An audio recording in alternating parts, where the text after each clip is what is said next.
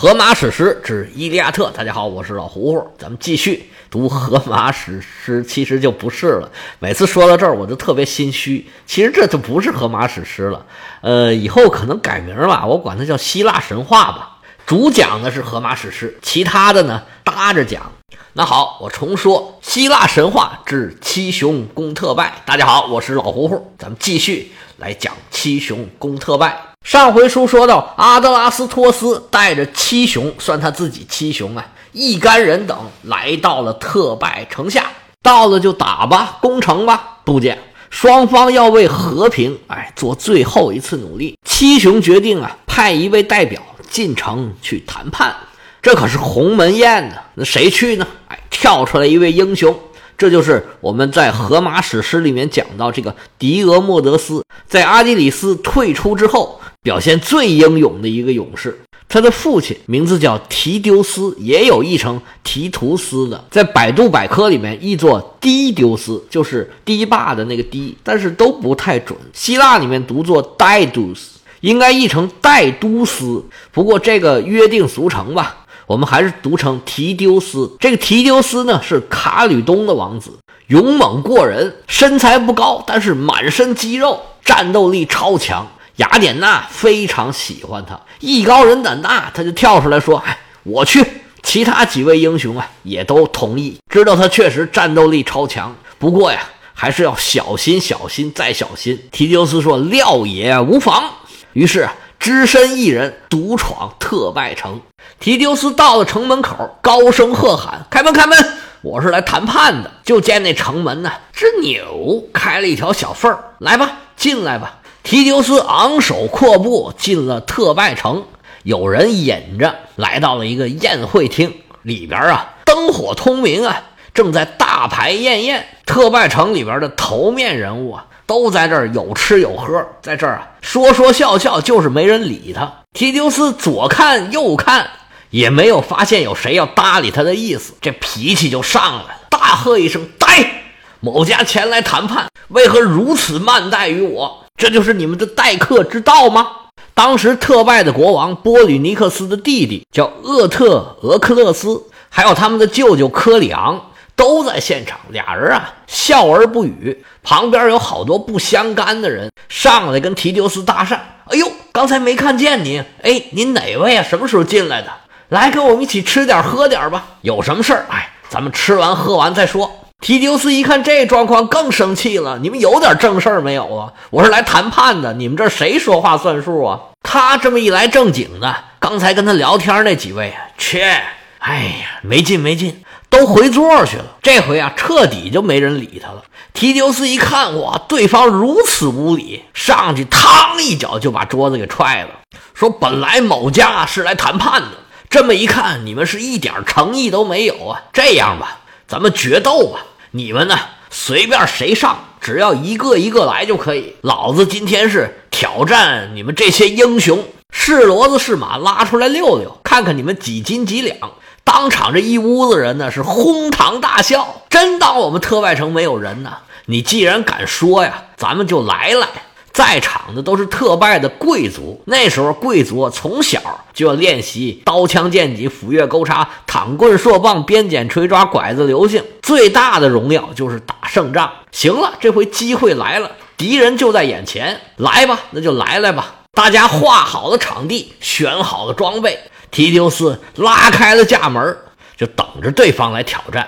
结果自然是上来一个打下去一个，上来一个打下去一个，连战连捷。虽然身处敌营啊，但是临危不乱。虽然有雅典娜的暗中相助，但是他本人英勇无敌呀，就连对手看着也是双挑大指，真棒，好样的。都打起来了，那谈判自然就扔一边去了，自然也就是没谈成。没谈成怎么办？走呗，回去吧。提丢斯一个人威武雄壮，吭哧吭哧往外走。特拜的国王厄特俄克勒斯跟他舅舅说：“说舅舅，就让他这么走了吗？”他舅舅科里昂看了一眼这个外甥，说：“你想怎么着？不能让他走这么痛快吧？他踹了我的席，还打了我的人，怎么着？拍拍屁股就要走？”克里昂说：“要不咱们这么着吧，咱们组织一帮人，抄小路绕到他前面去，到时候给他来一措手不及，咔咔弄死他得了。俩人啊相视一笑，嘿嘿，来吧。于是啊，赶紧布置，找了五十个人，成立了一个阻击小分队。领头的有两位，一位叫麦昂，也有叫麦翁的，还有一个叫波鲁丰特斯。急行军抄小道，这个小分队啊，就赶到了提丢斯前面，埋伏在道边，单等着提丢斯过来，好对他进行偷袭。提丢斯从特拜城里面出来啊，是一路走一路骂呀：“什么东西呀，还敢跟我照亮照亮？”等我打进了特拜城，把你们这帮人呢刀刀斩尽，任任诛绝，我一个也不留，全都给你们宰了。提丢斯一边琢磨一边走，走着走着就发觉不对劲儿，好像有什么东西不对头啊。他刚一打含糊，还没来得及细想，就感觉身后啊恶风不善。提丢斯凭直觉一闪身，拿着手里的盾牌啊，伸手一挡。就听“哐”的一声，一杆标枪冲着后心就飞过来了，险一险就扎到提丢斯的后背上。还没等他反应过来，第二、三、四一堆标枪，嗖嗖嗖嗖嗖，冲着提丢斯就扔过来了。大英雄是左躲右闪，上格下挡，拿着剑盾，三下五除二就化解了这次偷袭。提丢斯稳了一稳心神，说：“出来吧。”有本事当着面单打独斗，你们暗箭伤人啊，算什么本事？结果从小路的四面八方啊，出了一大队人马。刚才说了五十个人嘛，把提丢斯是团团围住。为首的麦翁一边鼓掌一边出来说：“将军好身手，不过今天我家国王命我们来取你的性命，您刚才这一手啊，应该是最后一次用了。”提丢斯说：“早就料到你们有这么一手，少废话，你们来吧。”麦翁说：“那我可就不客气了，兄弟们，来一起上！”特拜城派出的伏兵就跟提丢斯站在了一处。提丢斯是指东打西，指南打北呀。虽然受到围攻，但是毫无惧色，以一敌多，丝毫不落下风。在旁边暗中保护的雅典娜呀，哎。是越看越高兴，嚯！你看这小伙子跟演武打片似的，这一招一式看着就痛快。来吧，让我按住你一臂之力。雅典娜在旁边加了很多属性，加了很多 buff。提丢斯就感觉耳聪目明，神清气爽啊，力量、速度、反应都比平常快了，而且越打越来劲，是越战越勇啊。虽然对方有五十个人。但是提丢斯啊，风卷残云，一刀一个，嘁哩咔嚓就解决了四十九个。眼瞅着就剩麦翁一个人了，提丢斯说：“我今天饶你一命，你赶紧回去给你们国王报信儿，说让他洗干净脖子。过两天呢，我就来砍来了。滚吧！”提丢斯打退了敌人的偷袭，那当然是志得意满。回到大营里面，跟其他六位。交代了自己谈判的这个过程，其实哪儿谈判了，就是去打架去了。其他六位一看，那行吧，咱也别谈判了，这回是彻底撕破脸了，那就只有放弃幻想，准备战斗了。那按照希腊的风俗习惯，在战斗之前肯定要祭祀。这次他们主祭的是战神阿瑞斯，顺便啊，把战神的一干同僚啊，包括他俩双胞胎儿子，还有他的毁城女神女朋友。以及死神塔纳托斯，哎，通通的祭奠了一番。到了祭祀的最后环节，七位英雄把自己的双手啊泡在献祭的动物的鲜血里边，大家一起发誓，不攻破特拜城，我就宁可血洒特拜大地，阵亡于特拜城下。总之啊，这不成功则成仁，要不就你死，要不就我死。立下了誓言，做各种攻城的准备。特拜城啊是有名的七门特拜，它有七个城门。那这七雄攻特拜嘛，那自然是一个人攻一个门。哎，你看这个神话传说呀，自然都是这么巧合的。这七个门呢，各自都有他们的名字，这些名字啊又挺绕嘴的，又没有什么用，咱在这儿就不说了。如果你感兴趣，麻烦你在下面留言，我就把这门的名字写给您。总之啊，就是一人一个门。攻城的准备是千头万绪，其中最主要的一个就是准备啊各种各样自己的战斗装备。那时候的人啊，把自己很多想法啊都装饰在这个盾牌上，因为盾牌最大嘛，远远的就能看见这个盾牌上写的什么，画的什么，就跟一个广告牌似的，既能体现个性，又能彰显自己的战斗诉求。这里面其中有两位，就是因为盾牌上画着狮子和野猪，之前咱们讲过，而应了原来做的预言。所以他们才有招婿，然后一起来攻打特拜这回事儿。这回啊，战斗部队都有了自己的新装备，这些将领们当然也不能例外。他们每个人都重新装饰了自己的盾牌。提丢斯的盾牌上画的是满天繁星，正中间呢是一轮明月。七雄的队伍里面也有一位叫厄特俄克勒斯，他是阿德拉斯托斯的兄弟，他在盾牌上。画着一个人往城里面攻，快要登上城楼了。下边写了一行字，说：“阿瑞斯也不能战胜我。阿瑞斯可是战神呐，这多狂妄啊！”西波莫东的盾牌上啊，画着一个喷火的提丰。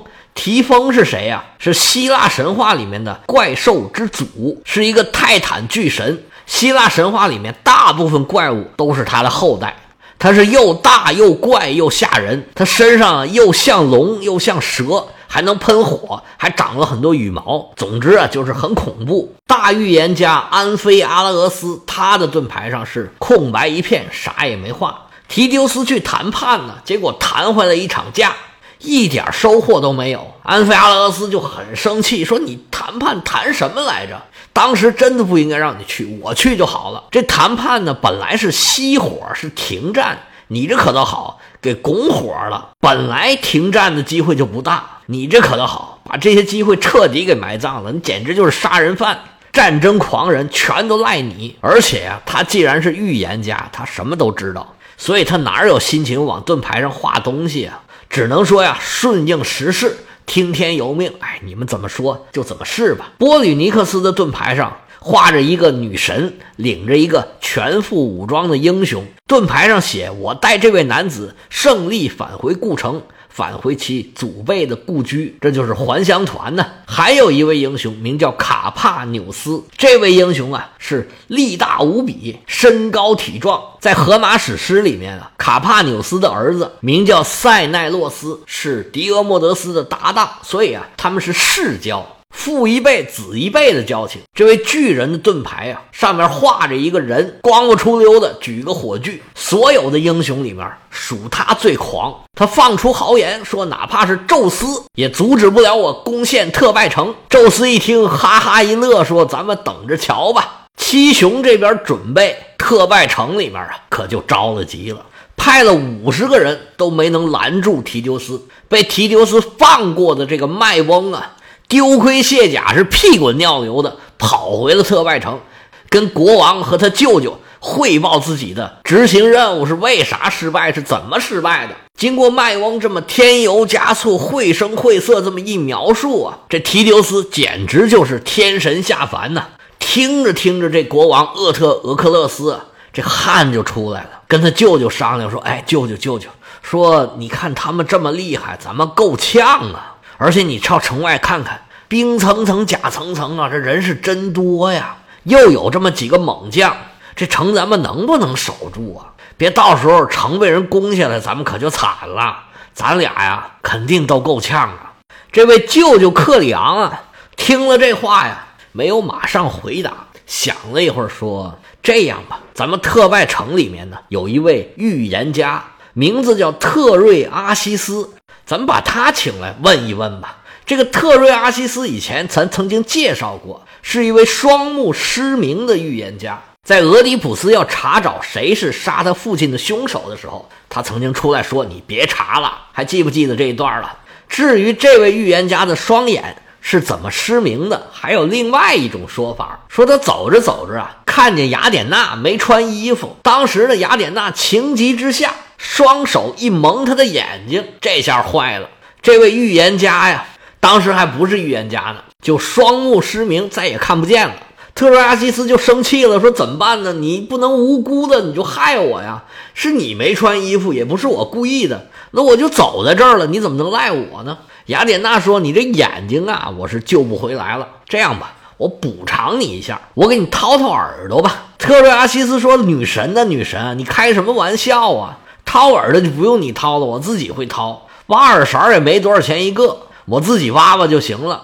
你别再给我掏出中耳炎来。”雅典娜扑哧一乐，说：“我这个掏耳朵啊，你是有所不知啊。等我给你掏完了呀，你就是知琴言，晓兽语，能跟天地沟通，能跟风云对话。风云对话是什么节目？你就前知五百年，后知五百载了。哎，有了预言能力。然后呢，我再给你一根啊拐棍儿，你拿着这拐棍儿啊，就跟能看见是一样的。”特瑞阿西斯说：“啊，有这好事儿啊？那那行吧。以后虽然看不见了。”但是我可以靠预测为生，哎，以后就有了范哲了。那行吧，那谢谢女神您，那你你你就给我掏吧。那拐棍在哪儿呢？